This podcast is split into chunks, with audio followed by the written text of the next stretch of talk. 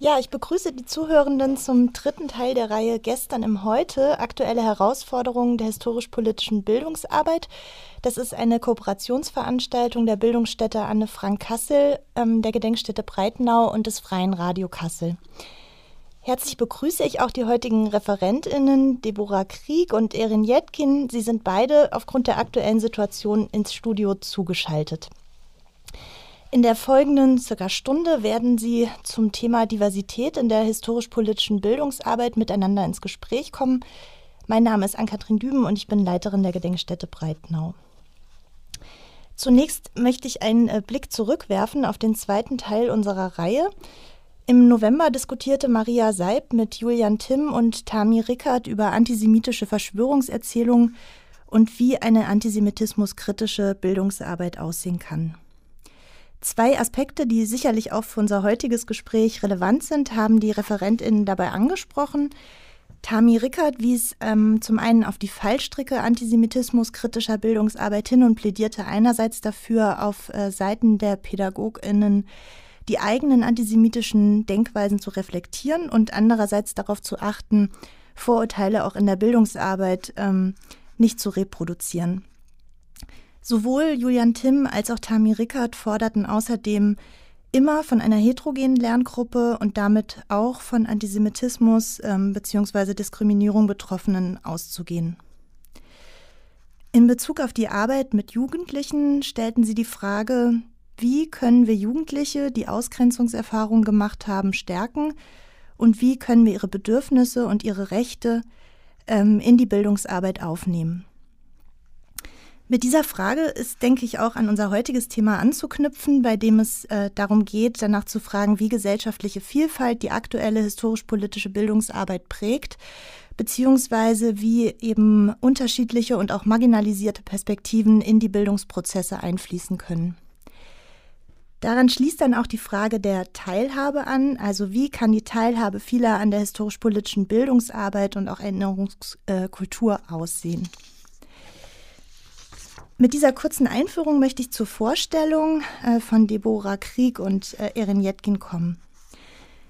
Meinen äh, heutigen Gesprächspartnerin. Ähm, Deborah Krieg ist seit 2008 Bildungsreferentin an der Bildungsstätte Anne Frank und bekleidete ähm, darüber hinaus viele Jahre die Position der stellvertretenden Direktorin.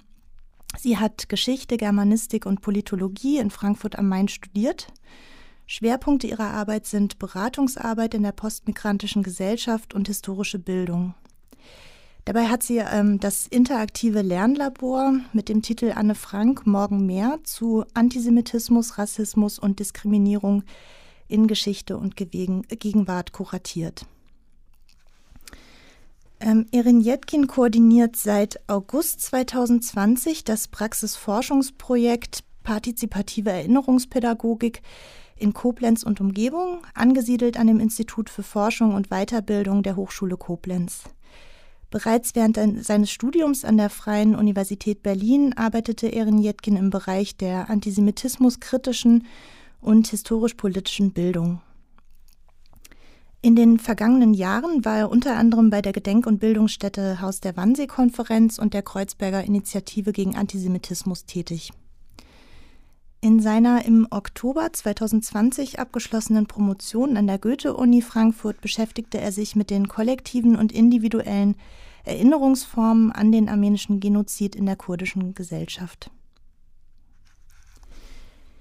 Mit der Vorstellung der beiden heutigen Referentinnen möchte ich gleich in das Thema einsteigen und zwar äh, beginnend mit dem Forschungsprojekt Erinnerungspädagogik gemeinsam gestalten, ähm, Erin, du koordinierst seit Sommer 2020 das Projekt. Ähm, ich weiß, dass es natürlich ähm, auch aufgrund der aktuellen Situation eventuell zu Verzögerungen und ähm, ja, einigen Problemen gekommen ist, aber ähm, ich würde mich sehr freuen, wenn du zunächst etwas zu den Beweg- und Hintergründen des Projektes ähm, sagen könntest.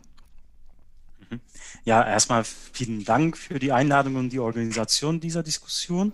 Ähm, ja, also seit Sommer 2020 führen wir als ein interdisziplinäres Team aus Soziologinnen und Erziehungswissenschaftlerinnen aus der Hochschule Koblenz das Wissenschaftspraxisprojekt Partizipative Erinnerungspädagogik in Koblenz und Umgebung. Das Projekt ist gefördert von BMBF für vier Jahre und wir kooperieren mit Jugendeinrichtungen und selbstverwaltete äh, Jugendgruppen aus dem städtischen und ländlichen Raum. Äh, den Fokus setzen wir dabei auf den Themenkomplex Erinnerungskulturen und historisch-politische Bildung und arbeiten basierend auf die Ansätze der partizipativen Sozialforschung. Die ist auch bekannt als Aktionsforschung, also äh, gegründet von Kurt Lewin. Ähm, und das heißt, wir wollen nicht über die Jugendliche und ihr Wissen oder Affekt in Bezug auf die Aufarbeitung der Shoah, der sozialen und politischen Auseinandersetzung mit der Geschichte, politischer Gewalt sowie gegenwärtigen Formen der gruppenbezogenen Menschenfeindlichkeit forschen, sondern wir wollen mit ihnen über diese Themenfelder zusammenforschen. Das heißt, wir wollen sie als Co-Forscherinnen gewinnen, die in einem Projektrahmen von uns begleitet werden, also die ihre Erfahrungen und Erkenntnisse als, sagen wir mal, werdende politische Subjekte mit einbringen können. Und daher möchten wir den Raum für Mitbestimmung schaffen. Also wie Jugendliche und junge Erwachsene die politische und soziale Vergangenheit rekonstruieren zum Beispiel oder welche Rolle ihre eigenen individuellen, familiären, milieubedingten oder gruppenbedingten Narrative in ihrem Geschichtsverständnis spielen, sind die beispielhaften Forschungsfragen bei uns. Und damit wollen wir halt ein bisschen diese Verflechtungen, Differenzen und soziale Aspekte des Erinnerns in der heutigen Migrationsgesellschaft verstehen. Äh, also wie gesagt, wir setzen den Fokus auf Stadt Koblenz und ihre umgebende Region, die natürlich auch diese Verflechtungen äh, umfassen. Also wenn wir bei dem Stichpunkt Stadt Koblenz bleiben sollen, wie können wir die systematische Verfolgung und Vernichtung der Jüdinnen und Juden in Koblenz mit jungen Menschen durch verschiedene Ansätze aufarbeiten, sei es biografisch, digital, oder per Foto- und Ausstellungsanalysen? Ne? Oder wie fand die Auseinandersetzung mit der Shoah in der Nachkriegsgesellschaft von Koblenz statt? Ist auch eine wichtige Frage meiner Meinung nach in solch einem äh, Projekt der historisch-politischen Bildung, aber auch äh, Forschungsprojekt. Ähm, gleichzeitig wohnen Koblenz Kolonialgeschichte und Migrationsgeschichten inne. Also beispielsweise, also Koblenz ist auch einigermaßen bekannt mit der Schokolade, ne? aber also wie kommt das dann darauf? Das ist auch mal die Frage. Ne? Also zumindest habe ich ja bisher keine Kakaobohnen gesehen, äh, Kakaobohnenplantagen gesehen in der Nähe von Rhein. Und da wollen wir natürlich Stimmen und Perspektiven verschiedener Gruppen mit einbeziehen. Und da stützen wir auf Ansätze der partizipativen Forschung. Und uns interessiert die Frage auch, wie weit die Partizipation reicht. Äh, aus der Sicht der pädagogisch, der sozialen Arbeit, aber auch aus der Sicht der empirischen Sozialforschung. Also wir sagen immer, okay, wir forschen mit den Jugendlichen und jungen Erwachsenen, aber wie definieren wir diese Partizipation und wie definieren Sie die Partizipation? Das ist auch eine Frage. Ähm, und auch deswegen wollen wir in unserem Projekt nicht vorab so einen festen Rahmen geben oder Plan geben, sagen wir also 9 bis 15 Uhr machen wir das und jenes, womit sich die Teilnehmenden in einem festen Rahmen, wie gesagt, beschäftigen sollen. Äh, sondern sie können das thematische sowie methodische selber aussuchen. Sei es die Verwick Verwicklung der Stadt Koblenz in der deutschen Kolonialgeschichte oder die Geschichte des Antisemitismus und Rassismus in der postnationalsozialistischen Gesellschaft oder methodisch gesehen, wie erwähnt, also digitale Stadtrundgänge, Fotowerkstätte oder ähnliches. Und wir erarbeiten dabei in diesem Zusammenhang methodische und thematische Rahmen, also die wir Jugendlichen anbieten können oder wollen oder mit denen wir auch arbeiten wollen. Aber wir stehen gleichzeitig offen für neue Ideen, die wir vielleicht übersehen haben. Ähm, dadurch würde ich auch mal zu dem Stichpunkt äh, Diversität oder Stichwort Diversität kommen. Also die Diversität hierbei wollen wir durch diese Art von Mitbestimmung der jungen Teilnehmenden verwirklichen lassen.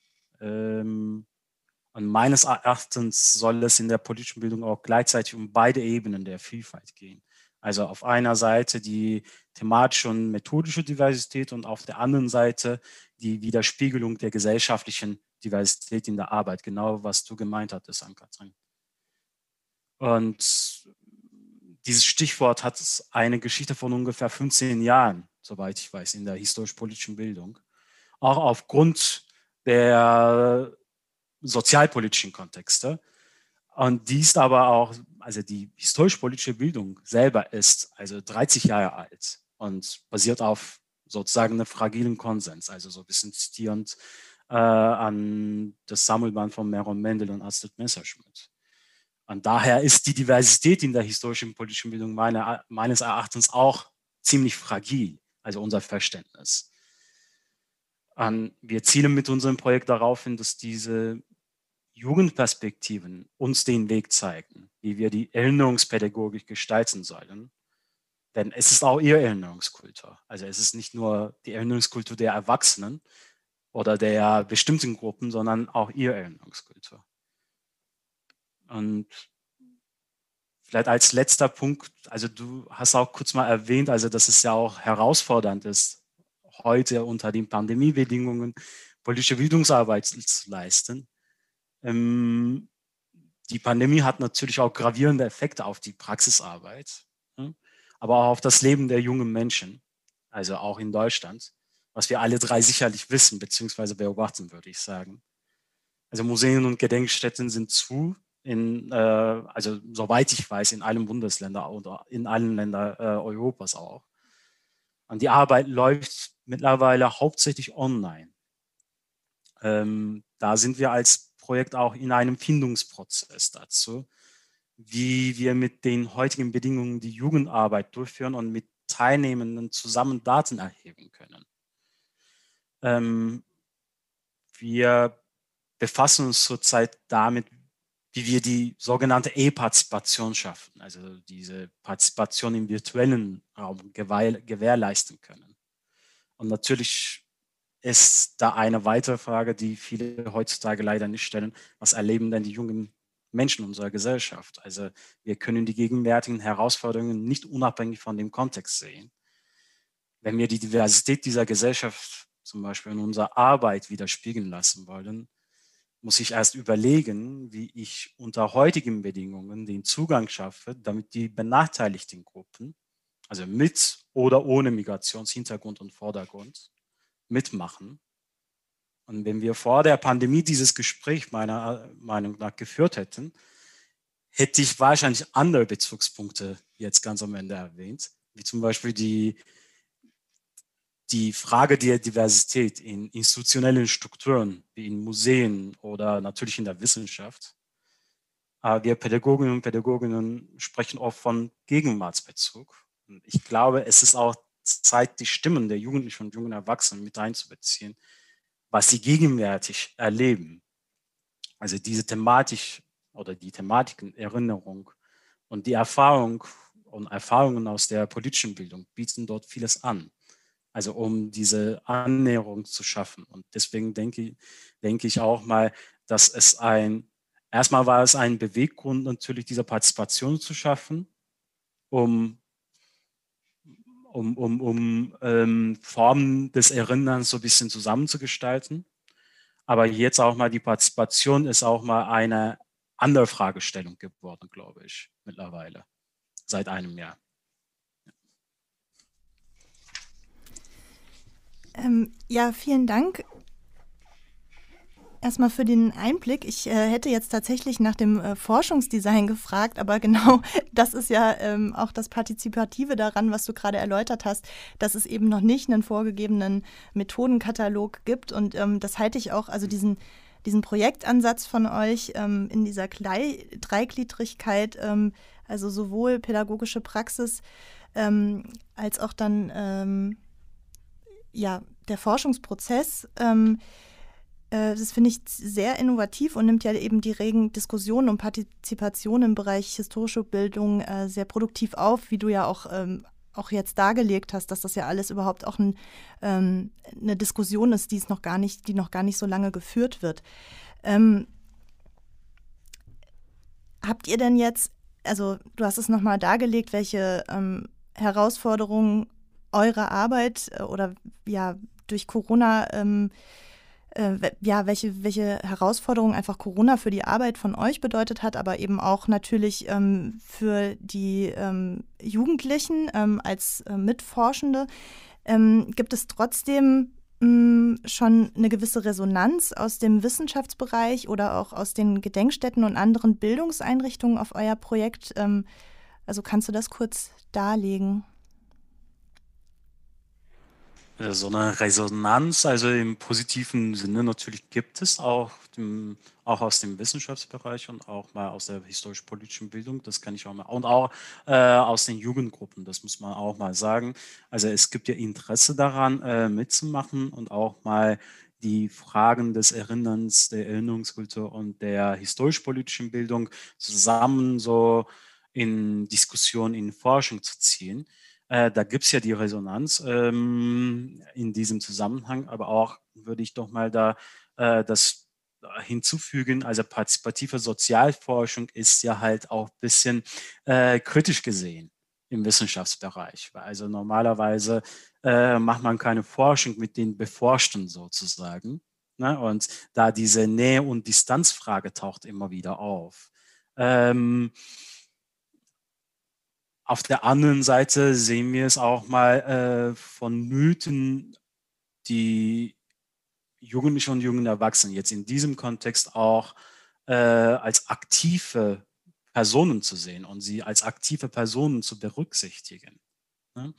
Ähm, und diese Nähe und Distanz, äh, also die soziale Wissenschaft soll auch mal diese Nähe und Distanz immer wieder transparent darlegen, was ein Forscher oder eine Forscherin gemacht hatte, was es für die Forschung bedeutete, aber auch für, für, für die forschenden Personen bedeutete. Also diese Transparenz ist ja sehr wichtig. Ähm, aber auf der anderen Seite äh, wollen wir halt auch durch diese partizipative Ansätze etwas aktivieren, ja, etwas ähm, also die Jugendlichen auch so gewinnen, dass sie auch ähm, in Begleitung von uns, oder sie werden uns begleiten, das wissen wir auch nicht so genau mittlerweile, äh, etwas Neues entwickeln.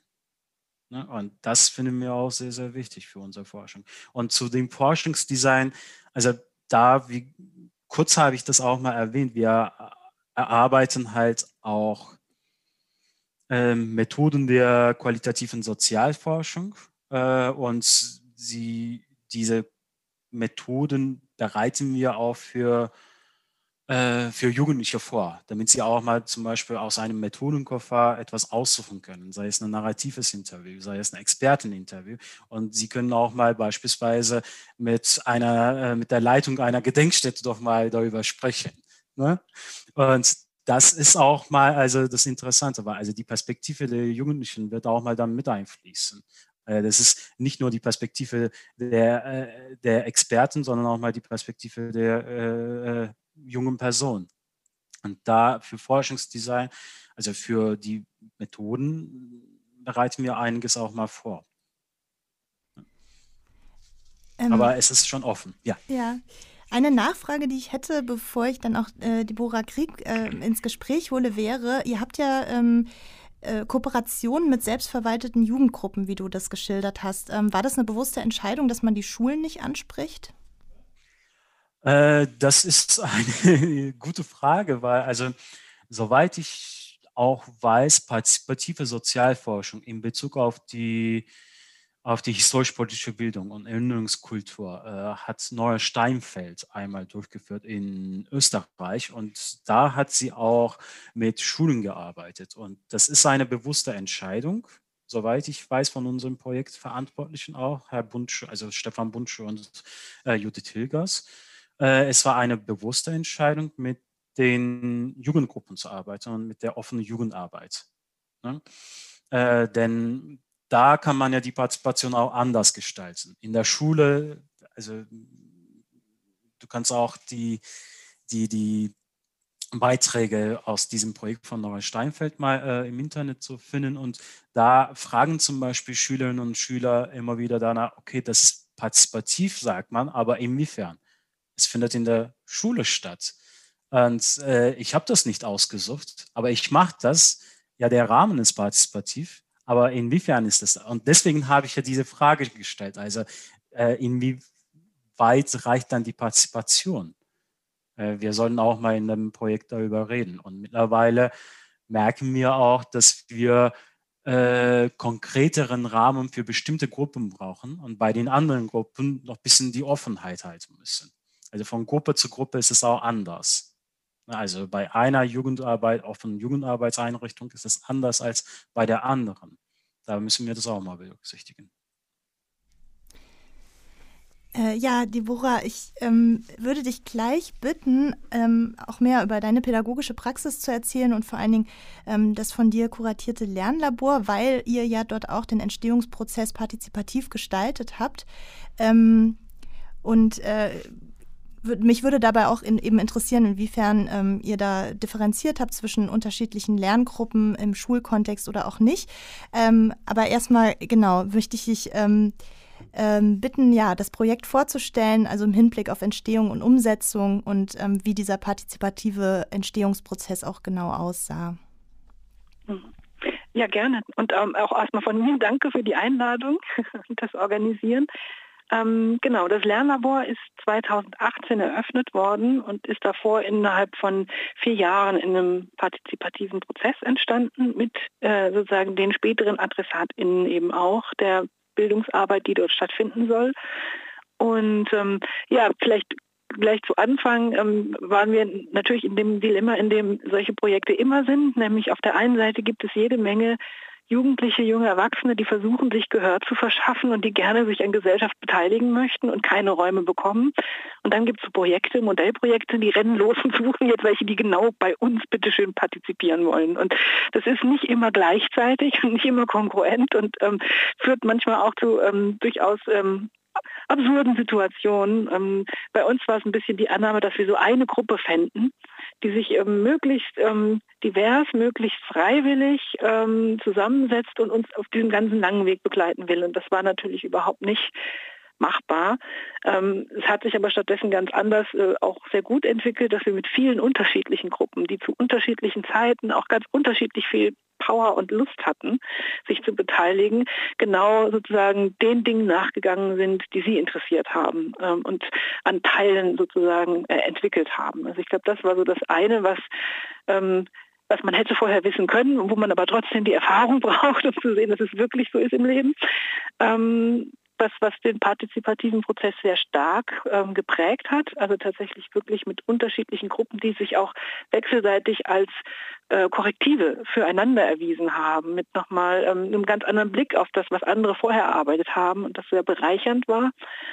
Das Zweite, was ähm, eine Herausforderung war, war tatsächlich auch die Frage danach, ähm, wenn wir an die postkoloniale, postnationalsozialistische, postmigrantische Gesellschaft denken. Und man möchte möglichst viele Perspektiven mit einholen und Partizipationsprozesse auch möglich machen, dann kommt man ganz oft in dieses Vielfaltsdilemma oder Diversitätsdilemma, dass ähm, man oder dass, dass, wir, dass wir in die Falle geraten, Menschen zu besondern, ähm, um sozusagen ihre Besonderheit sichtbar zu machen und äh, äh, ihnen eine Repräsentationsfläche anzubieten und damit aber natürlich mit einem ganz speziellen Fokus auf Menschen schauen und das nicht mehr so viel mit ähm, der Selbst mit dem, mit der Selbstbenennung oder Selbstbestimmung der, der Jugendlichen zu tun hat. Und das hat sich aber tatsächlich durch diesen anders gelagerten Partizipationsprozess eigentlich auch ganz gut gelöst, aufgelöst, ähm, weil Jugendliche aus ganz unterschiedlichen Kontexten auch kamen und aus ganz unterschiedlichen Selbstverständnissen, sowohl aus dem schulischen Kontext und zwar auch allen unterschiedlichen äh, Schulstufen als auch aus selbstorganisierten Kontexten, aus aktivistischen Kontexten. Das heißt, dass wir sozusagen auch immer wieder mit neuen SprecherInnenpositionen ähm, an dem Prozess beteiligt waren. Und das Dritte, was ähm, auch eine große Herausforderung war, war so dieses ähm, die Frage danach, was, was bedeutet für uns Partizipation? Also auch wie Erin das gerade beschrieben hat, was heißt das eigentlich für uns genau?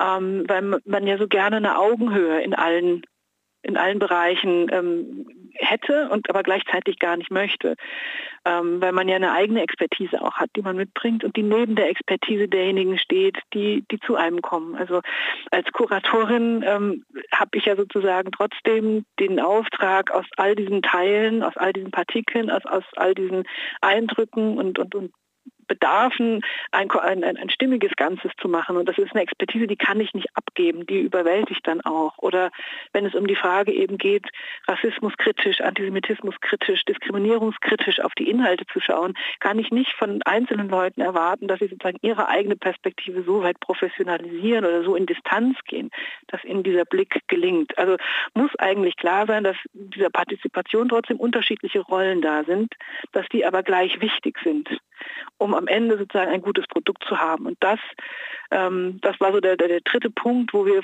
gelernt haben, wie wichtig ist das auch transparent zu machen, wer in welchen Rollen sozusagen welche welches Vetorecht, welches Gestaltungsrecht, welche Interventionserlaubnis eigentlich hat, ähm, äh, um, um, einfach einen guten, einen guten Weg zusammen zu haben. Und das hat sich gerade am Ende auch als sehr hilfreich empfunden, so als wir so von der Institution her dachten, wir sind jetzt fertig, dann die ExpertInnen, die jugendlichen ExpertInnen nochmal dazu zu holen und nochmal drauf gucken zu lassen und ähm, festzustellen und mit schlackernden Ohren zu merken, wo wir überall dann doch noch nicht so richtig lagen und wo man doch nochmal dran drehen muss und wo das, das, das nächste Fettnäpfchen aufgetaucht ist. Ich glaube, das war so für den Entstehungsprozess ähm, waren so die wichtigsten Punkte eigentlich. Ähm, wobei es bestimmt noch ganz viele mehr gibt. Wäre der Prozess länger gewesen, hätten wir bestimmt auch noch viel mehr lernen können.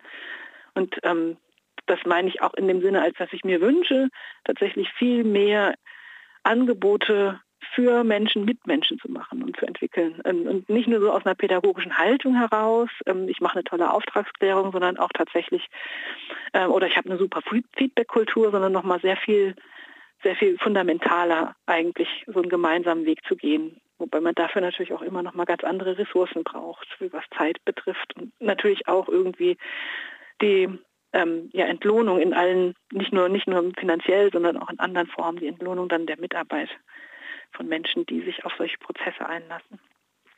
Ähm, das Zweite war, dass wir, ähm, dass es uns wichtig war, dass eigentlich dann auch das fertige Lernlabor ebenfalls ein Ort der Partizipation ist. Es ist also eigentlich, es, ist unsere Dauerausstellung jetzt, aber es ist eigentlich keine Ausstellung, sondern es ist ein Raum der ähm, pädagogischen Begegnung. Und es ist ein Raum, ähm, der versucht, sozusagen einen, einen, einen partizipativen ähm, Prozess zu ermöglichen, Selbstwirksamkeit zu ermöglichen, Stellung beziehen lassen können, all diese Dinge. Das heißt, wir versuchen oder wir haben versucht, eben möglichst wenig ähm, reinzugeben an, an, an, das sagt man ja immer, ne? wir wollen keine Antworten geben, sondern Fragen aufwerfen. Ähm, wir haben dann aber auch wirklich versucht, das durchzuziehen. Es ist nicht leicht und es ist auch nicht immer gelungen. Manchmal hat man einfach doch so viel Mission und äh, in sich, dass das äh, schwer ist, sich ähm, da zu beschränken, aber doch eigentlich an ganz vielen Stellen zwar die Haltung aus der heraus wir Inhalte anbieten, transparent zu machen, also eine eben Antisemitismus, Rassismus kritische, diskriminierungskritische Haltung, ähm, eine Haltung, die sich den Menschenrechten und der Demokratie verpflichtet fühlt, aber gleichzeitig die Räume so offen zu lassen, dass die jugendlichen BesucherInnen sich da selbst positionieren können, die sich dort selbst irritieren können, nicht müssen, ähm, dass sie sozusagen Narrative ausprobieren können, überdenken können, miteinander in, ins Gespräch kommen können. Und ähm, das funktioniert sozusagen über, es gibt noch einen Untertitel, also dieses Lernlabor hat wirklich ganz viele Titel, nämlich einmal diesen Anne Frank morgen mehr, was der Titel ist, dann der Untertitel meistens für die Lehrkräfte oder ähm, andere Menschen, die überlegen, kann ich denn da hingehen mit meiner Jugendgruppe, der ähm, Rassismus, Antisemitismus und Diskriminierung in Geschichte und Gegenwart, so ein bisschen erklärt, worum geht es denn eigentlich? Und dann den Untertitel Deine Meinung zählt, ähm, der so ein bisschen dann deutlich machen soll, worum geht es eigentlich, nämlich darum, ähm, durchaus auch in verunsichernde ähm, Situationen zu kommen, was Meinungsbildung betrifft ähm, und sich darin zu bewegen.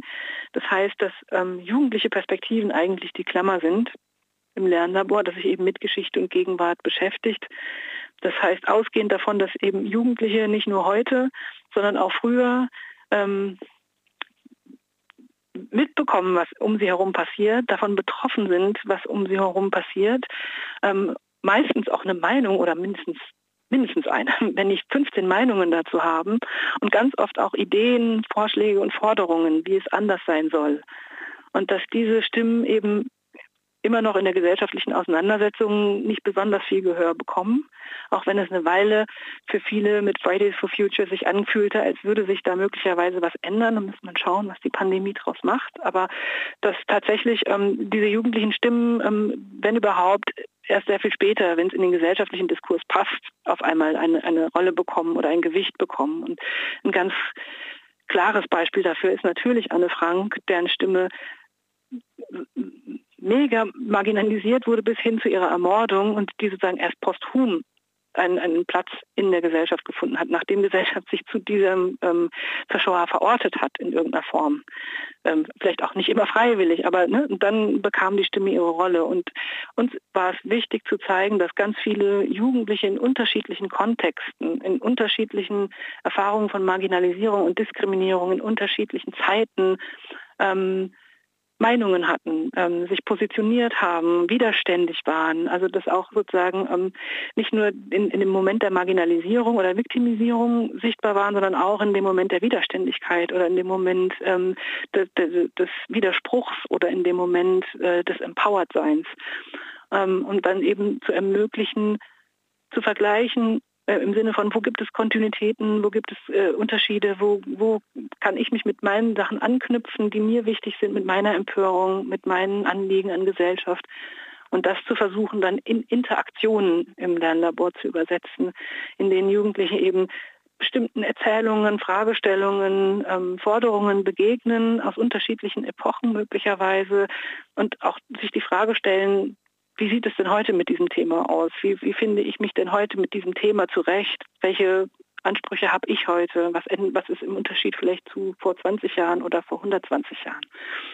Ähm, und dadurch auch so eine Partizipation zu erreichen, dass diese Meinungsbildungsprozesse sich ein Stück weit dann auch in der Ausstellung abbilden, sodass die nächsten Gruppen, die kommen können, auch Zugriff darauf haben. Was haben denn Gruppen vor uns gemacht oder gesagt oder gedacht? Das ist ein bisschen die Grundidee zum Thema Partizipation im Lernlabor.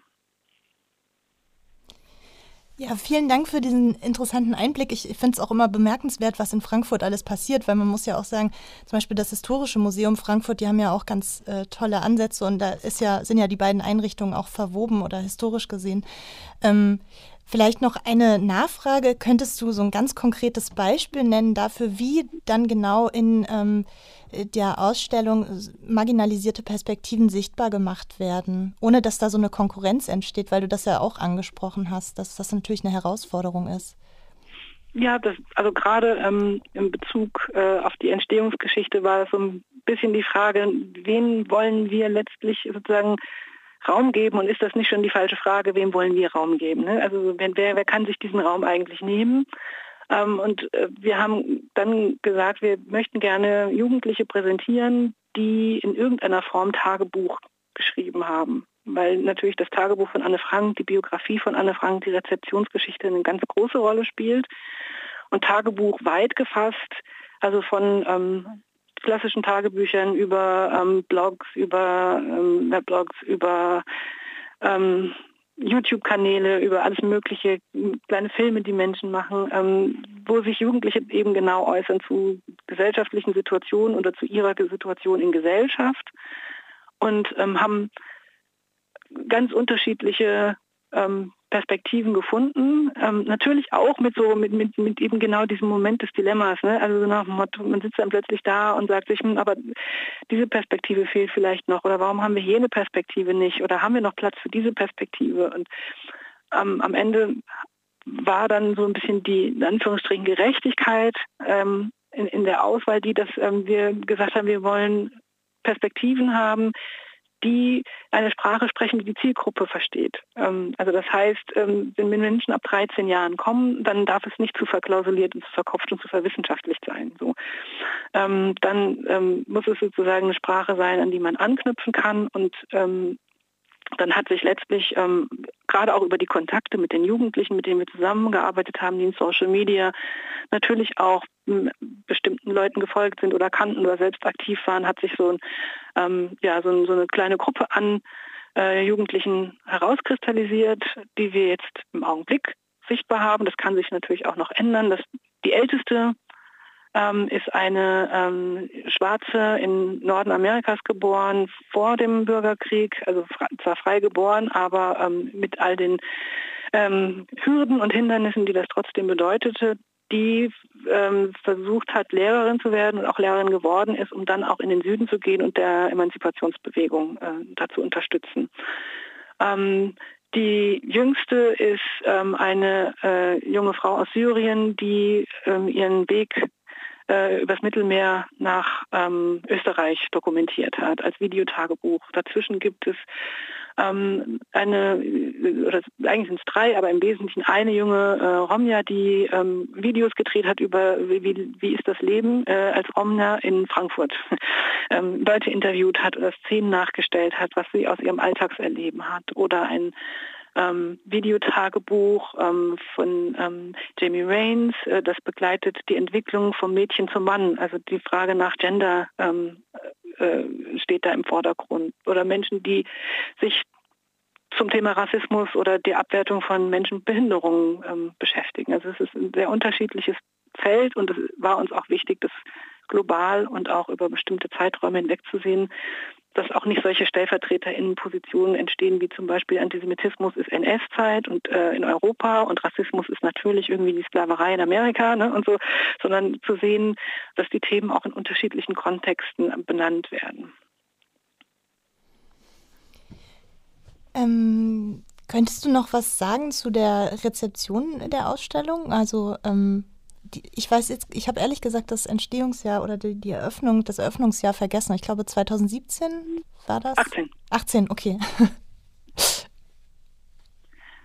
ähm, ja, also das ist tatsächlich ähm, jetzt auch so ein bisschen eingeschlafen natürlich. Wir sind geschlossen wie alle anderen auch und insofern ähm, habe ich jetzt keine jüngsten ähm, Ergebnisse. Ähm, aber was was vielleicht ein ganz interessantes Ergebnis ist, dass sowohl Jugendliche als auch Erwachsene, die in das Lernlabor gekommen sind, ganz häufig gesagt haben, und ich bin noch gar nicht so klar, wie, wie das zu werten ist, dass sie rausgegangen sind und gesagt haben, das, da müsste mal die und die Person, die müsste mal hierher kommen. Also so irgendwie das Gefühl, möglicherweise das eigene Erleben sollte mal irgendwie multipliziert werden. Sie kennen da jemanden, eine Person, die, die bräuchte das möglicherweise oder der könnte das was helfen. Also das werte ich jetzt für mich erstmal als ähm, was Positives, so, also dass, dass da irgendwas gewonnen ist. Bin aber noch nicht so ganz klar damit, inwieweit das auch eine Distanzierung ist.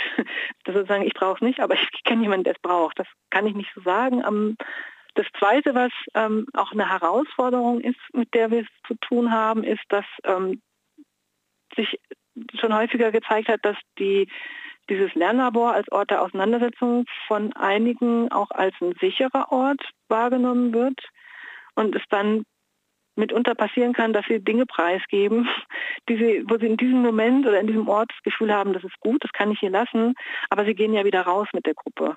Und dann haben sie da was preisgegeben. Also dass es auch noch einen zweiten Schutz geben muss. Also nicht Menschen in, in, eine Situation bringen, wo sie aus einem, aus einem momentanen Impuls heraus möglicherweise Dinge veröffentlichen, die ihnen nachher in der Gruppe nicht mehr gut tun. Also nicht so ein, so ein, so ein ähm, ja, so ein vorgeschobener Safe Space zu sein, der dann aber nicht, nicht, nicht, nicht langfristig halten kann, weil wir natürlich ein Ort sind, wo Menschen kommen für vier Stunden und dann gehen sie wieder. Also wir sind nicht in einem längerfristigen Prozess mit den Jugendlichen.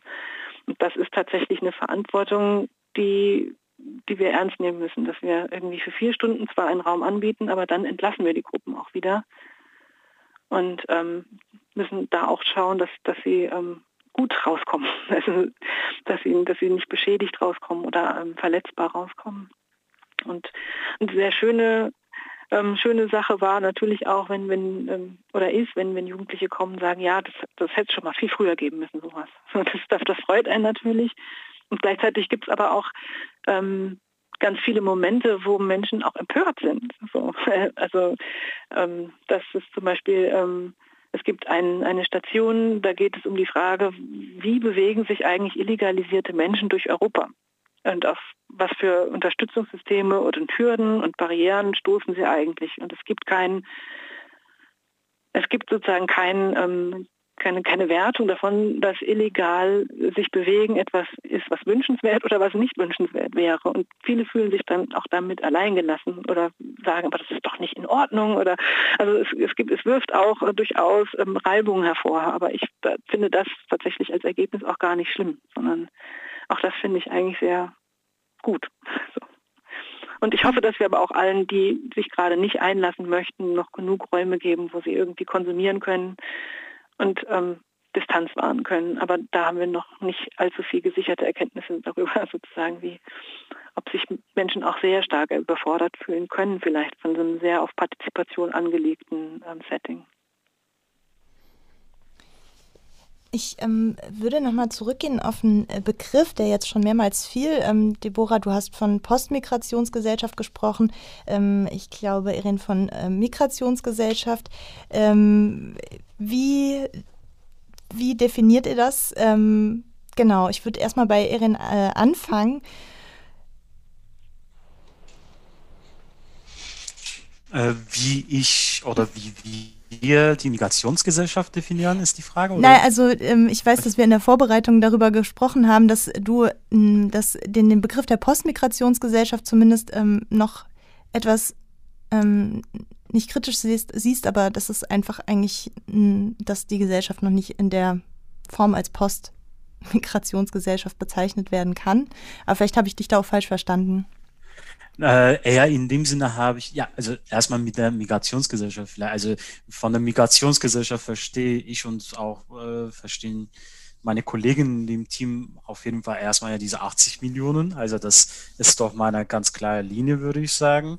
Und ähm, von der Postmigrationsgesellschaft, da meinte ich ein bisschen auch mal so, also nicht kritisch, sondern ähm, also ob es doch mal äh, Verbringungen bringen würde oder nicht. Das ist halt mal die Frage. Also ob es doch mal eine abgeschlossene Phase so rezipiert werden würde oder nicht. Das war ja halt mal die Frage. Und das ist, da bin ich mir immer noch nicht sicher. Es ist für mich eine Frage. Also wie es gesellschaftlich und politisch doch rezipiert ist. Also der, die Begrifflichkeit Postmigrationsgesellschaft. Und ähm, dafür habe ich gerade keine Antworten. Deswegen würde ich halt mal erst äh, mit dem Begriff anfangen, Migrationsgesellschaft, aber also auf der theoretischen Ebene, da kann ich nur zustimmen, ja, also da finde ich doch mal äh, den theoretischen Rahmen auf jeden Fall sehr schlüssig. Aber der, auf der pädagogischen Ebene, da bin ich mir nicht sicher, also wie ich mich bewegen soll und so. Ne? Das ist halt ein bisschen so eigene Dilemma sozusagen. Ne? Ähm, genau, also ich sehe, dass äh, Deborah nickt, deswegen würde ich das Wort an sie übergeben, wenn du etwas dazu sagen möchtest. Okay, ja, klar, gern. Ähm, also ich, ich glaube, postmigrantische Gesellschaft, wenn ich jetzt äh, auch vielleicht über das Lernlabor nachdenke ähm, und wenn ich an so diese diversen Dekaden des Ringens, um äh, sozusagen eine Beschreibung ähm, der deutschen Gesellschaft jenseits eines völkischen Selbstverständnisses irgendwie ähm, denke, äh, von der multikulturellen über die Einwanderungsgesellschaft, die migrantische und jetzt postmigrantische Gesellschaft, glaube ich, ist, ähm, dass das, was vielleicht wesentlich ist, ist die Tatsache, dass Gesellschaft von Migration geprägt ist. Es ist etwas, was sozusagen, ähm, egal wie Menschen dazu stehen, wo sie inzwischen, glaube ich, mehrheitlich einen Haken dran machen können, ähm, die Frage, ob Migration ein Normalfall oder ein Sonderfall menschlicher Existenz ist, da sind wir schon wieder auf einer ganz anderen Ebene. Ich würde sagen, was für, für postmigrantisch möglicherweise spricht, im, äh, in Bezug auch auf die Debatte. Ähm, am Anfang hatten wir eine Station, die wir auch in unserem wandernden Lernlabor haben, die hieß äh, Wer fehlt hier? Und da ging es darum, ähm, Werbung sich anzugucken und an, sagen, an bestimmten Stellen ähm, Werbung für eine Schokoladencreme oder so, wo dann zum Beispiel ein ähm, ein, ein schwules Paar mit Kind ähm, sagt, wir, wir, kommen nie vor. Oder bei einer Brillenwerbung eine Frau mit Hijab sagt, wieso, ich trage doch auch Brillen, ich komme nie vor und, äh, und so weiter. Und da haben wir festgestellt, die haben wir dann irgendwann weggelassen und auch zum Glück, weil wenn man sich heute Werbung anschaut, dann äh, sozusagen ich habe noch nie so viele People of Color in Werbung gesehen in Deutschland, wie wenn man heute durchs Fernsehen zappt. Also, und dann sind Menschen mit Behinderung sichtbar, ähm, dann sind Menschen ähm, in unterschiedlichen Familienkonstellationen. Also es wird so getan, als gäbe es eine, eine ganz große Selbstverständlichkeit, mit unterschiedlichen Lebensentwürfen und Biografien in dieser Gesellschaft unterwegs zu sein, ähm, was auf der einen Seite gut ist, auf der anderen Seite aber natürlich überschreibt, dass es diese Selbstverständlichkeit eben genau nicht gibt, sondern dass diese Personen marginalisiert sind. Und da sowas, so, so, so ein Widerspruch zwischen Selbstbild, Repräsentanz oder auch ähm, Adressieren von potenziellen KäuferInnen sozusagen erstmal auch nichts damit zu tun hat mit der Selbstverständlichkeit des ähm, Miteinanders. Und insofern sozusagen ja, Migrationsgesellschaft ähm, klar, und wir sind bunt und divers und wir entscheiden auch, wer alles sozusagen unsere Diversität ausmacht, wer uns bunt macht und, und gleichzeitig aber genau ähm, diese Erfahrung nichts mit, dem, mit den Lebenswelten und mit den Möglichkeiten von Jugendlichen zu tun hat. Und insofern finde ich, da passt dann der Begriff des Postmigrantischen eigentlich ganz gut, weil es diese, diese, diese Lebensrealitäten ähm, eben immer noch besondert, immer noch ähm, zum Anlass nimmt, ähm, Othering-Prozesse zu, ähm, zu, zu, betreiben, ähm, Ressourcen äh, zu beschränken, Zugänge, äh, äh, Gatekeeping und ich weiß nicht was alles zu betreiben, zu beschränken. Genau. Ja, da würde ich auch anknüpfen. Also wenn man hm, zum Beispiel in der Gedenkstättenpädagogik davon ausgeht, dass der Nationalsozialismus eben nicht äh, Teil des Famili Familiengedächtnisses ist und damit eventuell, das wäre jetzt als Frage formuliert, betreibt man dadurch ein Othering oder ist das ähm, erstmal ähm, eine gute Erkenntnis, von der aus man dann eben entsprechend die ähm, pädagogische Praxis ähm, formulieren oder organisieren kann? Ähm, Erin, vielleicht du als erstes. Ja. Ähm, ich würde halt mal erst damit anfangen. Ja, auf jeden Fall ist es ja eine äh, wichtige Erkenntnis, dass die, dass die Pädagogen und Pädagogen, aber auch die Forscher und Forscher nochmal äh, gut damit anfangen oder auch mal äh, daran arbeiten sollen, wenn es um die äh, um die historisch-politische Bildung zum Beispiel geht. Ne? Also die letzten Forschungen von den letzten mal so acht, neun Jahren, also wenn ich so ein bisschen rückdatieren soll, zeigen auch, dass es ja äh, ein wichtiger Bezugspunkt ist, also die eigene Geschichte, die eigene Migrationsgeschichte unter anderem. Ne? Und wie kann ich doch mit der Migrationsgeschichte auch mal die historisch-politische Bildung doch mal äh, verknüpfen, ist halt mal die Frage. Und da, also ich würde sagen, ähm, natürlich ist es auch mal äh, ein wichtiger Punkt, irgendwie da äh, nicht dadurch ein Othering zu schaffen. Ne? Also nämlich nicht, dass die Personen, dass die Jugendlichen oder die Erwachsenen, egal, dass die Personen irgendwie sich ja an die Ecke geschoben fühlen. Ne? Also das ist ja ein Mehrwert. Sie, ihre Perspektive ist ein Mehrwert und das muss auch auf jeden Fall einbezogen werden. Und ich würde halt mal äh, in Bezug auf die Begrifflichkeit Postmigrationsgesellschaft dann auch mal kurz einfügen. Ich denke also genau, was Deborah gesagt hat, äh, finde ich sehr, sehr wichtig. Und dann noch hinzufügend, denke ich, also sie hatte auch schon mal erwähnt, diese Widerständigkeiten der Jugendlichen und Widerständigkeiten in einer Migrationsgesellschaft zu sehen und zu akzeptieren, ist auch mal wichtig. Und eben Rahmen oder im Kontext der historisch-politischen Bildung, Gedenkstätten pädagogisch, äh, müssen wir die auch berücksichtigen. Welche Widerständigkeiten gibt es? Ich meine hier nicht im negativen Sinne, sondern im positiven Sinne. Und wie können wir auch mal damit anfangen? Also wir sollen halt offen sein für Fragen, die uns manchmal irritieren, aber auch wir müssen auch mal offen sein für Fragen, die wir auch für unsere Arbeit ähm, irgendwie äh, als Bezugspunkt sehen können. Das, also, weil, also die sind halt mal dieselben Fragen. Ne? Und wenn eine Person mit Migrationshinter- oder Vordergrund äh, vor mir steht oder stand äh, bei einer Führung zum Beispiel, das war nur ein Mehrwert. Also da sehe ich ja, ich weiß nicht, da sehe ich, da sah ich ja vielleicht auch nicht so was Negatives, weil ich ja selber auch mal so einen Vordergrund habe. Also was ist meine Basis? Was ist meine eigene Kontextualisierung? Das ist auch meine Frage. Also im Endeffekt, ich arbeite dort ja in diesem Bereich professionell, aber äh, inwiefern kann ich das mal entkoppeln? nämlich meine eigene äh, Geschichte. Und das ist auch mal ganz am Anfang, was ich gemeint hatte. Also wir Pädagogen, und du hattest auch mal kurz erwähnt, also in Bezug auf die letzte Episode dieser Reihe, also dass die Pädagogen und Pädagoginnen sich immer wieder die Fragen stellen sollen, also die reflexiven Fragen und sich auch damit auseinandersetzen müssen. Also diese Positionierung, eigene Positionierung.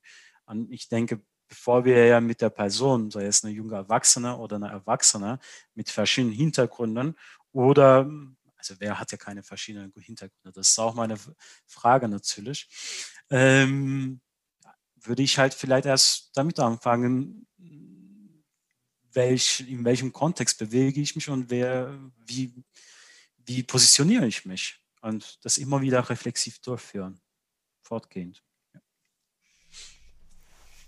Ja, Deborah.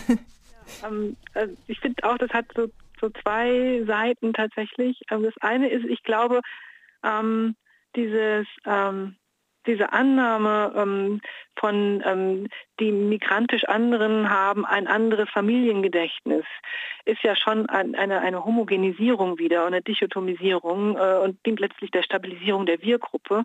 Und die, ich glaube, die Funktion, die das äh, in großen Teilen erfüllt hat, ist eben genau diesen hochfragilen Konsens in der deutschen Nachkriegsgesellschaft über ähm, warum erinnern wir, was erinnern wir, aus welcher Position heraus erinnern wir äh, und diesen ewigen, andauernden auch, auch die Auseinandersetzungen um Erinnerung und Bedeutung von Erinnerung oder auch Konsequenz aus Erinnerung, ähm, das sozusagen aus, aus, aus, dem, aus dem Generationellen ein Stück weit rauszunehmen und zu, zu, zu externalisieren hin zu einem kulturellen, zu einer kulturellen Frage oder zu einer ethnisierten Frage oder so dient aber eigentlich auch nur dazu, dass, dass das Wir-Gedächtnis plötzlich irgendwie größer zu machen und, und, und homogener zu machen und da überhaupt nicht die Brüche und Widersprüchlichkeiten und Vielfältigkeiten ähm, von Familiengedächtnissen äh, zuzulassen und auch die so zu einer authentischen, zu einer richtigen Form der Erinnerung und einer falschen oder einer noch nicht fertigen Form der Erinnerung äh, werden zu lassen. Also so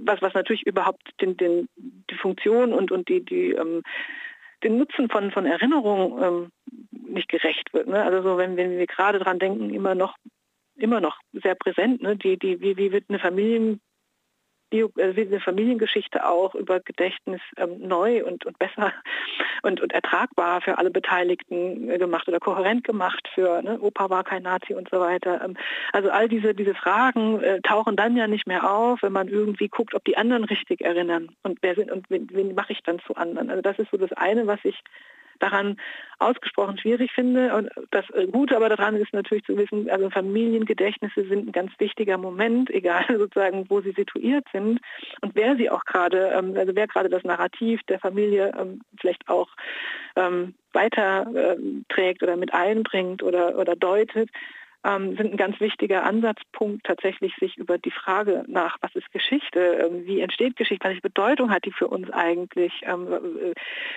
ist meine, meine Geschichte, ähm, habe ich das Gefühl, die ist Teil unserer Geschichte oder habe ich das Gefühl, meine Geschichte wird rausgenommen aus unserer Geschichte und so. Also ne, all diese, diese Prozesse sind, glaube ich, wahnsinnig wichtig, auch um sich auf die Geschichten anderer einzulassen und die Narrative anderer einzulassen. Insofern finde ich es wiederum ganz, ganz wichtig und da auch die, die, festzustellen, dass man unfassbar viel auch nochmal lernen kann und unfassbar viele Perspektiven auf ähm, den, den, den Zweiten Weltkrieg, auf die NS-Zeiten, auf die Shoah gewinnen kann, die jetzt eben nicht vielleicht ähm, aus einer europäischen Sozialisation kommen, aber durchaus Familiengeschichten sind, die sehr nah daran sind, ähm, aus unterschiedlichen Gründen, ähm, ähm, weil es natürlich ein globales Geschehen auch gewesen ist. Also auch die Annahme sozusagen, ähm, das, das endet irgendwie an den Grenzen Europas. die, die Betroffenheit äh, ist ja auch ein, ein, ein sehr eurozentristischer und, und sehr ausschließender Blick auf die, auf die Geschichte.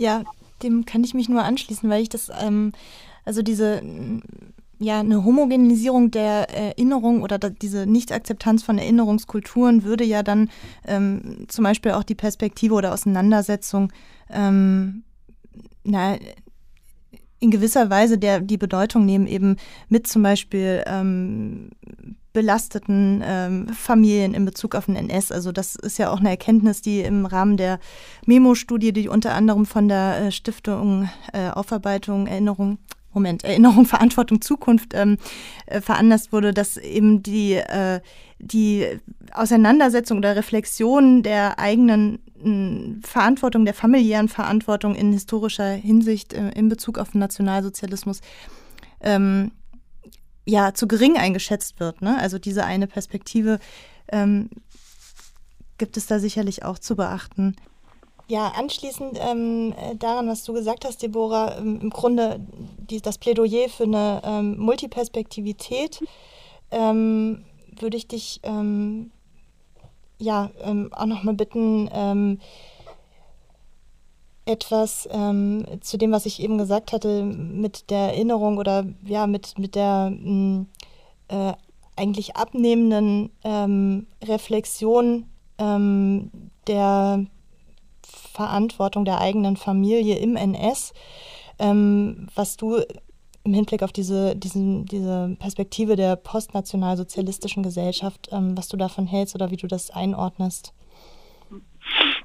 Ähm, ja, ich glaube, da, da, ist so ein, eine Spannung, die zwischen einerseits ähm, eine Gesellschaft, die in Nachfolge der TäterInnen und der Täterschaft steht ähm, und damit natürlich auch ein Fokus auf äh, Erinnerung und aber auch die ähm, die, die äh, Familienerinnerung und das Gedenken und das Gedächtnis äh, der Gesellschaft ähm, äh, auf der einen Seite, das aber auf der anderen Seite immer die Leerstelle irgendwie auch transportiert auf der, auf der Ebene des gesellschaftlichen Diskurses, dass es natürlich auch ähm, Erinnerungen und, und Familiengedächtnisse gibt, die auf der Seite derjenigen sind, die ähm, von der Verfolgung und Ermordung betroffen sind ähm, und waren. Ähm, und das ist auch ähm, äh, Erinnerungen und Familiengedächtnisse gibt, in denen beides vorkommt, ähm, die sich sozusagen nicht einfach in, in eine Entweder-Oder-Position bringen lassen können. Und ich glaube, dass äh, für die Portion und dann eben noch äh, Leute, die, denen unterstellt wird, dass sie gar keinen äh, biografischen oder familiären Bezug zu, zu diesem Teil der Menschheitsgeschichte hätten. Und ich glaube, da, da sind eben ganz unterschiedliche Folien, ähm, die eine Rolle spielen. Und ich glaube, ähm, das hat auch ganz viel damit zu tun, mit was, was bekommen wir eigentlich als Gesprächsanlässe präsentiert, mit äh, welche Bilder, ähm, welche, welche Topoi, welche, ähm, welches Wissen letztlich sozusagen wird zur Verfügung gestellt, um darüber zu verhandeln. Ähm, und da zum Beispiel war für uns, für die ähm, Arbeit im, im, Lernlabor ganz wichtig, dass wir ähm, versuchen, keine Täterbilder zu reproduzieren, weil eigentlich alles, an das wir verankern, wenn wir über Shoah sprechen, ähm, sind äh, die sogenannten Ikonen, die, die wir da sozusagen kennen, sind aus der Täterperspektive entstanden. Entweder um, äh, wie bei dem berühmten Auschwitz-Album, sozusagen die Effektivität des eigenen Handelns zu unterstreichen oder aber bei den Bildern, die wir aus dem Warschauer Ghetto kennen, ähm, um propagandistisch sozusagen ein Bild über die Juden zu entwerfen, ähm, das das eigene Handeln rechtfertigt oder aber Bilder aus Theresienstadt, also alles mögliche äh, Fotos, äh, Fotografien, Bilder, Aufnahmen sind Bilder, die in sozusagen die, die Rechtfertigungslogik der TäterInnen gehören. Und äh, deswegen ist es uns zum Beispiel ganz wichtig gewesen, nur Bilder und Zeugnisse zu nehmen, die aus der Perspektive von Betroffenen äh, passieren. Also wo zum einen nicht sozusagen der, der Moment der Viktimisierung nochmal äh, äh, wiederholt wird, ohne Framing, ohne alles, sondern wo ein Moment der Selbstbehauptung in irgendeiner Form sichtbar wird. Sei es, ähm, dass jemand ähm, Zeichnungen macht, um etwas zu erzählen. Oder sei es, dass ähm, es Hochzeitsfotos gibt, wo die Menschen zwar gezwungen sind, ähm, äh, die Stigmatisierung, die, die stigmatisierende Kennzeichnung zu tragen, aber wo sie trotzdem sozusagen selbstbewusst ein, ein Bild von sich in dieser Zeit aber ein eigenes Bild von sich ähm, zeigen. Also das ist zum Beispiel so eine, eine ähm, Frage des Umgangs mit ähm, mit, mit, mit Quellen in der postnationalsozialistischen Gesellschaft. Und genauso ist, ist, muss es der Versuch sein, eben auch ähm, in der Gegenwart ähm, diese ganz unterschiedlichen Zugänge und die ganz unterschiedlichen Brücken und die ganz unterschiedlichen Fragestellungen an Geschichte und die ganz unterschiedlichen ja, Versuche, eine eigene Narration zu finden, ein eigenes Narrativ zu finden, ähm, die müssen sozusagen auch alle da sein können und müssen auch alle versucht werden, so diskriminierungsfrei, so antisemitismusfrei, rassismusfrei wie möglich zu gestalten. Also den Moment der, der, der, der vielfältigen Verletzungen, die da aufkommen können, das sozusagen sehr behutsam irgendwie mitzudenken und sich selbst auch immer wieder zu reflektieren, welche Brille gucke ich gerade auf die Gruppe, in welche Kategorie packe ich die jetzt gerade bezogen auf den, den historischen Gegenstand. Ja, ich würde ähm, ergänzen eigentlich auch noch auch ähm, ähm, so, eine Medienkompetenz ähm, zu vermitteln, ähm, weil manche Bilder, die vielleicht ähm, auf den ersten Blick den Täterblick ähm, wiedergeben, äh, tun dies gar nicht. Also wie das berühmte Bild von dem Tor von Auschwitz, ne, was, was häufig irgendwie aus der in dieser Perspektivierung auch oder der Opfer wahrgenommen wird und dabei ist es eben von der sowjetischen Aufklärungsmission dann aufgenommen worden.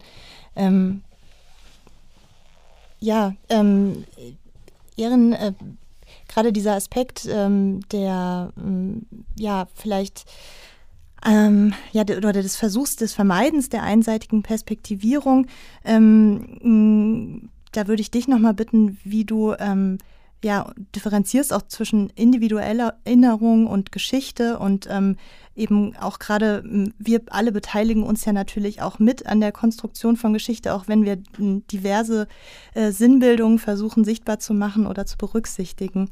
Ähm, kannst du da deine Einschätzung zu geben? Ähm, ich kann versuchen, also so kann ich versuchen zum Beispiel, also wenn ich also von, dem, von der Begrifflichkeit Geschichte verstehe ich oder wird es halt mal eher verstanden, dass es ja um eine professionelle Beschäftigung geht, eine professionelle wissenschaftliche Beschäftigung über einen Zeitraum, der abgeschlossen ist oder der immer noch einigermaßen in verschiedenen Strukturen äh, weiterläuft, aber trotzdem, also diesen Zeitraum kann man doch abgeschlossen sehen. Und äh, von der Erinnerung verstehe ich halt eher so, ähm, die Rekonstruktion aus der persönlichen Positionierung. Also wie rekonstruiere ich denn die Geschichte, die Vergangenheit aus meiner eigenen Position? Und genau da kommen wir auch mal zur pädagogischen Frage des Gegenwartsbezugs. Ne? Also du hattest zum Beispiel auch mal gefragt, also ähm, bezüglich der Migrationsgesellschaft oder auch mal Personen mit Migrations- oder Migrationshintergrund oder Vordergrund, wie, also was das bedeutet für die historisch-politische Bildung. Und da also diese Rekonstruktion, nämlich die Erinnerung, ist ja das Wichtige auch mal, also in einem Ort, wo etwas geschah, ne? oder für unsere Arbeit äh, zur politischen Bildung. Und da können wir es nicht vergessen, meiner Meinung nach, dass die Erinnerung schon sehr fluid ist, sehr flüssig ist. Und es ändert sich im Laufe der Zeit. Aber die Frage ist also, wie ändert sich und wie können wir dann damit anfangen? Wie können wir doch mal irgendwie mh, hm, interessierte Leute auch äh, einbeziehen, um über diese äh, über diese Hybridität, über diese Multiperspektivität zu reden und dann auch mal die Erinnerung auch mal ein bisschen, bisschen differenzieren halt. Also da ist ein Unterschied zwischen Geschichte und Erinnerung, meiner Meinung nach, was ich auch mal in meiner eigenen Forschung, Promotionsforschung einigermaßen behandelt habe. Ähm, also das kollektive Gedächtnis ist ja eine Sache und das individuelle Gedächtnis ist ja natürlich auch einigermaßen das an, die andere Sache. Aber da gibt es auch mal immer wieder Verbindungen. Und unsere Rolle als Pädagogen oder Forscher müssen wir da immer wieder also hinterfragen. Also wie gehe ich in die Interaktion mit der Person? Ne? Und, äh, oder wie gehe ich in die Interaktion mit äh, den bestimmten Fotos, mit den bestimmten Materialien, was genau der Boyer gerade gemeint hat. Äh, wenn ich ja diese, ähm, diese Fotos von Dili Jakob Album ne, beispielsweise, was du auch mal erwähnt hattest, irgendwie in einem Workshop doch mal thematisiere. Wie soll ich doch mal thematisieren? Ne? Damit ja diese persönliche Positionierungen, persönliche Rekonstruktion irgendwie da ähm, nicht das falsche Signal kriegen. Das ist halt mal die Frage. Da würde ich aber auch ein Komma setzen, nämlich, du hast ja gesagt, also diese also die Täterperspektive soll man oder muss man nicht reproduzieren. Ich kann nur zustimmen. Aber als jemand, der auch mal in einem Täterortwissen gearbeitet hatte, würde ich sagen, ja, die Täterperspektive müssen wir auch mal in, in unsere Auseinandersetzung setzen, ne, äh, stellen. Weil, also sonst ist ja mein Bedenken ein bisschen da, dann verlieren vielleicht wir den Pfad, das zu verstehen, hm, wie die Reintegration der Täter und Täterinnen stattgefunden hat. Das ist halt mal ein wichtiges Thema. Und in der Türkei ist es überhaupt nicht richtig aufgearbeitet, ist nicht präsent. Wenn wir über den armenischen Genozid sprechen, dann sprechen wir über den armenischen Genozid 1915, 1917. Aber danach sind diese Täter auch mal reintegriert. Einer ist der Innenminister geworden und hat doch mal über 17 Jahre als Innenminister gearbeitet in der Türkischen Republik. Und hier in Deutschland auch die Reintegration der Täter noch nicht so richtig also ist geforscht auf jeden Fall, aber gesellschaftlich nicht präsent. Und was bedeutet das für unsere Erinnerung? Ich glaube, das ist ja sehr, sehr wichtig, weil beispielsweise die Memo-Studie hat auch mal uns diese Erkenntnis weitergegeben, dass viele Menschen prozentual gesehen einen sehr hohen Anteil der Gesellschaft äh, daran glaubt, dass äh, ihre Vorfahren ja also Helfer waren. Aber das stimmt nicht. Also das ist halt mal diese flüssige Erinnerung, diese Fluid äh, Remembrance. Ne? Hat sich geändert. Und deswegen denke ich, also die Täter müssen wir schon thematisieren, aber da müssen wir ja richtige Wege auch mal finden und genau überlegen. Ne? Und auch die Täterfotos. Also sozusagen die, ähm, die Perspektive der Henker. Also in Anführungsstrichen diese Bilder der Täter nicht zu objektivieren, also sozusagen zu, zu, einer, zu einer scheinbar neutralen Quelle zu machen, ähm, die, die man anschauen kann und aus der man eine, eine, eine Wahrheit erfährt, die sie jenseits sozusagen von der Positionierung der Person, die dieses Bild gemacht hat, äh, zu verstehen ist und dass diese Täterbilder häufig verwendet werden, um die Geschichte der viktimisierten Personen zu erzählen und das sozusagen zu brechen. Aber natürlich ist es ganz, ganz, ganz wichtig, genau das zu lernen, die, die Täterbilder sich anzugucken, was haben die für eine Funktion gehabt, wer hat die gemacht, warum und sich auch Täterschaft anzuschauen. Ja, das ist natürlich ganz wichtig. Ja. Ich würde äh, dazu noch ergänzen, dass es vielleicht auch, dass, dass es einfach auch da die Stärke zwischen unterschiedlichen äh, oder in unterschiedlichen Einrichtungen liegt, ähm, dass Gedenkstätten äh, dahingehend nochmal einen anderen Auftrag haben als vielleicht jetzt so eine ähm, Ausstellung wie das interaktive Lernlabor, wo man auch ähm, ja ein bisschen, man hat nicht diese Verantwortung des Tatortes, sage ich mal. Also das lässt einen ja auch freier agieren und, und lässt dann tatsächlich so historisch-politische Bildungsarbeit leisten. Wir an Gedenkstätten haben natürlich immer noch diese Verantwortung auch, ähm, die äh, Opferperspektive ähm, einzunehmen bzw. zu vermitteln und auch, mh, mm, ja, wenn ich jetzt ähm, auch an ähm, Orte, ähm, an ähm, ja, ehemalige Vernichtungslager denke, wo es einfach gerade ähm, beispielsweise Belgets, wo jetzt dann ja noch dieses Fotoalbum vor einigen Jahren aufgetaucht ist, dass überhaupt diesen Ort, der ja von den Tätern quasi komplett ähm, unsichtbar gemacht wurde, erst wieder sichtbar macht und damit uns eine Vorstellung ähm, vermittelt, wie es, wie das ungefähr aussah. Ähm, also ähm, dann ist das, ja, also ist das natürlich eine, ein ganz wichtiges Dokument auch für die, denke ich, Gedenkstättenarbeit vor Ort.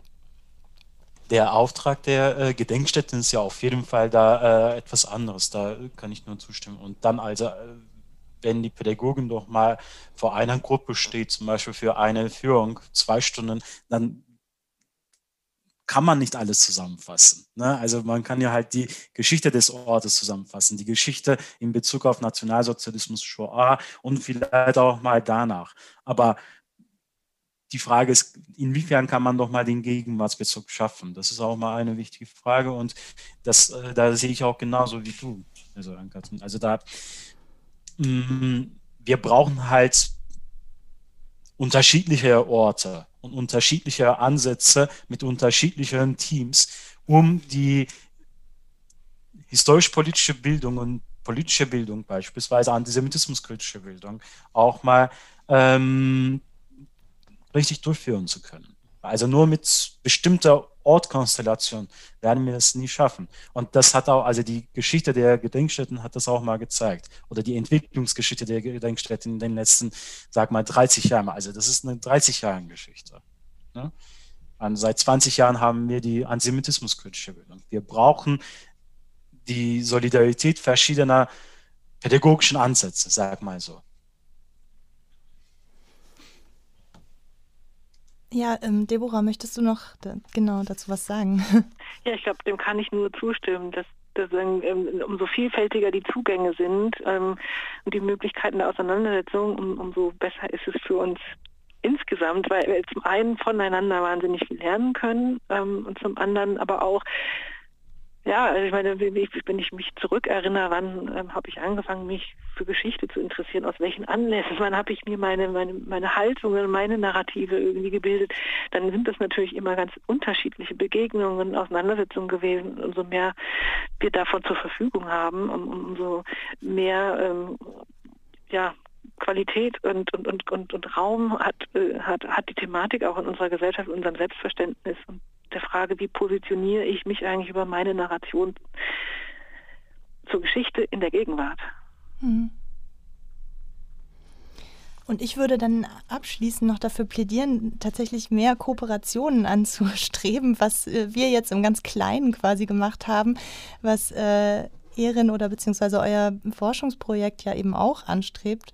Und ähm, was wir, Deborah, ja äh, quasi auch jetzt in der Kooperationsveranstaltung quasi angestrebt haben und was ich ähm, ähm, mit Maria Seib, der Leiterin äh, hier der Zweigstelle ähm, von der Bildungsstätte Anne Frank, auch immer wieder tatsächlich diskutiere, ähm, wie können wir vielleicht auch ähm, Formate zusammenführen. Also ähm, und ohne eben äh, dass alle nebeneinander äh, irgendwelche Formate etablieren, aufbauen, sondern eher, dass man voneinander lernt und die Expertise zusammenführt. Also das fände ich ähm, sehr wichtig, weil ähm, eine Gedenkstättenpädagogik eben einfach nicht alles ähm, leisten kann, ähm, was so die ExpertInnen der ähm, politischen Bildungsarbeit ähm, mitbringen. Ja. Damit würde ich ähm, zum Ende unseres Gesprächs kommen. Ich danke Deborah Krieg und Erin Jetkin ganz herzlich, dass ähm, ihr uns so tiefe Einblicke in eure Arbeit gewährt habt und dass wir ähm, so ein interessantes Gespräch führen konnten. Mein Dank gilt auch dem Freien Radio Kassel, das uns jetzt äh, erneut und zum dritten Mal eine Plattform für unsere Gesprächsreihe gegeben hat. Ähm, als Ausblick möchte ich noch darauf hinweisen, dass ähm, wir, also die Gedenkstätte Breitenau und die Bildungsstätte Anne Frank Kassel, planen, die Reihe fortzusetzen. In welchem Format, mit welchen Inhalten, das ist noch nicht ganz klar, aber voraussichtlich wird ab äh, Frühsommer dann über die Formate auf unseren Websites und in unseren Social-Media-Kanälen informiert werden. Damit verabschiede ich mich von den Zuhörenden und meinen Gesprächspartnerinnen. Vielen Dank. Danke. Danke.